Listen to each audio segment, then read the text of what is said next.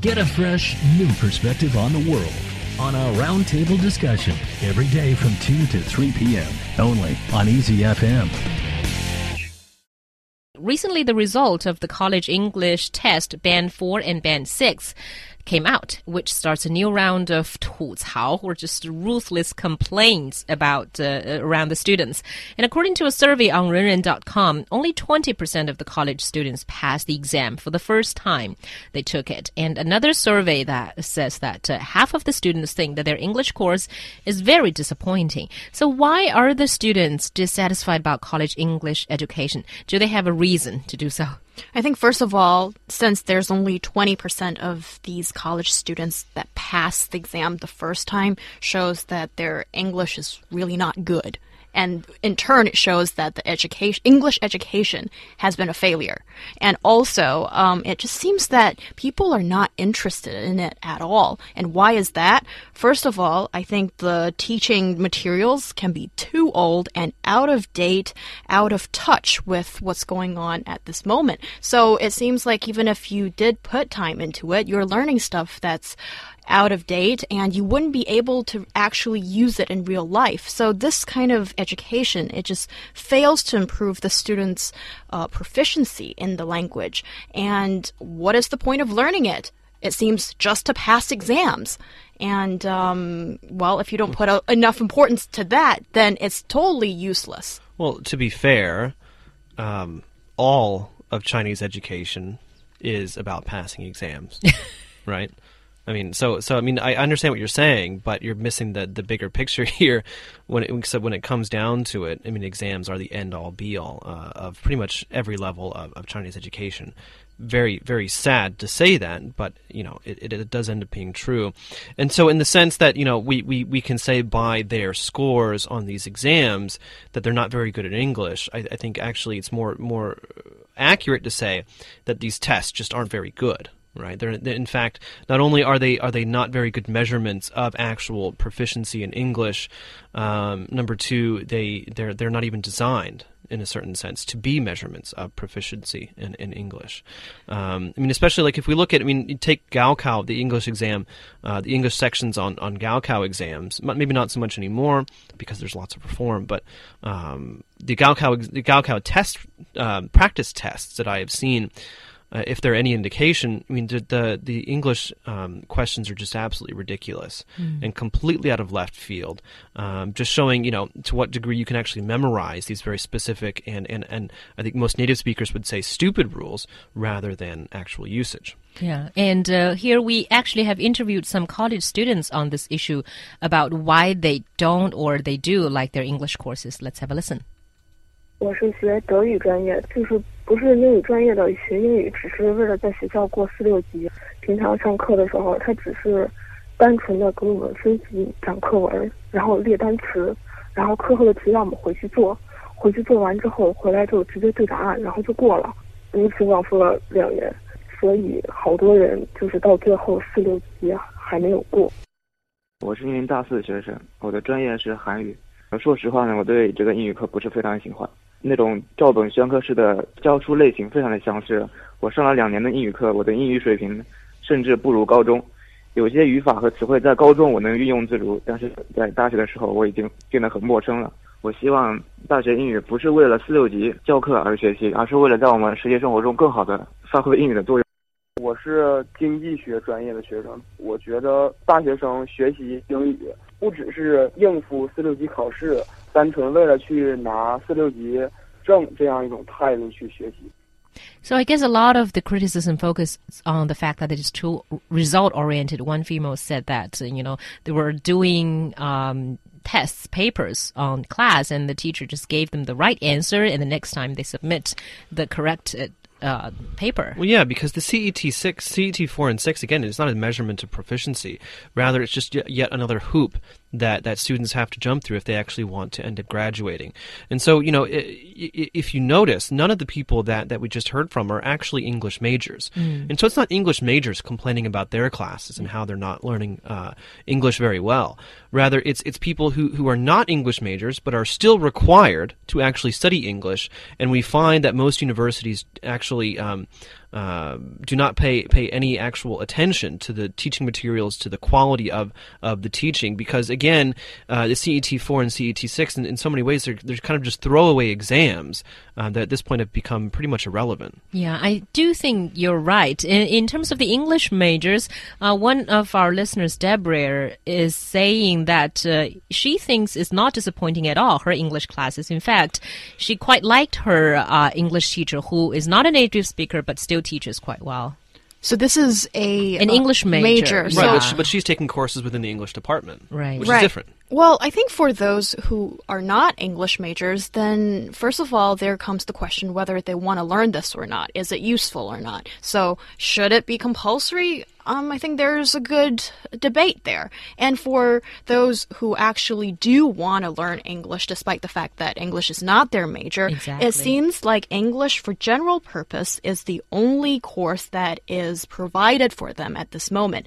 And what we're talking about here is very basic English education without specific aims. And it doesn't really help them with their major, which some people feel that they would be more, they would be happier to learn something that can help them uh, use English to write essays or do research and cite references properly, you know, those kind of things. So it seems like we're just teaching uh, students English, very general stuff, and it doesn't even seem to help them with their daily kind of usage and neither academic purposes. But even even there, I think that it shows, um, in my mind, a bit of a misguided approach to education in general. I mean, the idea, I mean, the way that, that universities work in, in China is that you you're tracked into a major as as soon as you begin. Um, which I think that which is great in terms of creating specialists, and you know the world needs specialists. I'm not going to argue with that, but I think also, and especially when we're looking at liberal arts majors, a comprehensive education can actually be very, very important, not just in terms of, of critical thinking and things like that, but also in terms of job opportunities. Because what if you go into university and one major is really hot, it's really easy to get a to get a job afterwards, but four years later it's not. Well, you're kind of screwed. Uh, but if you have a more comprehensive education with with a fairly firm grounding in, in many different subjects, the ability to find a job, the ability to succeed later on is going is going to to be much easier. And so, I, I mean, I would question the idea that that uh, one specific course of study, one specific course, should you know, as a matter of fact, actually support your major or, or your thesis or something like that. I think really um, the issue here is is what is the role of second language education in university uh, level education, um, and I think that I mean we should encourage people to learn a second language, but at the same time give them an opportunity to to study in a way that's actually useful or at least meaningful to them.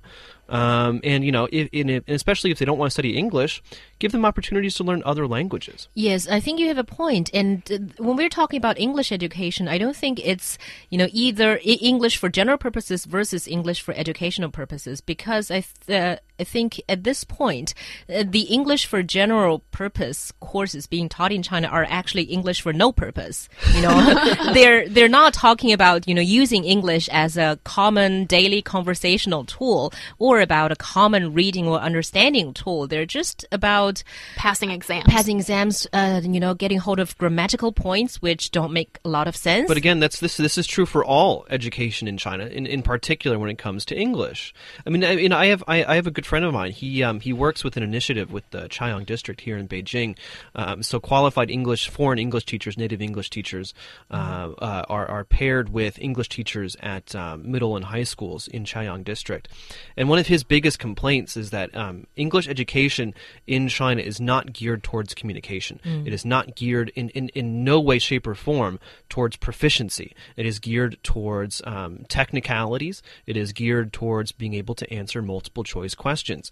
And we see the exact same thing uh, in many other areas of education, and, and appropriately in math and science. It's it's a bit of a there's a strong case to be made there. But um, but we see that we see that happening now with with um, you know education english education in university levels also. And and you know what? We should not be surprised. And so all the things that we're complaining about with the cet cet4 cet6 um, with these uh, you know egp courses in universities the exact same thing can be said about English uh, English language education, beginning from primary school all the way up until high school.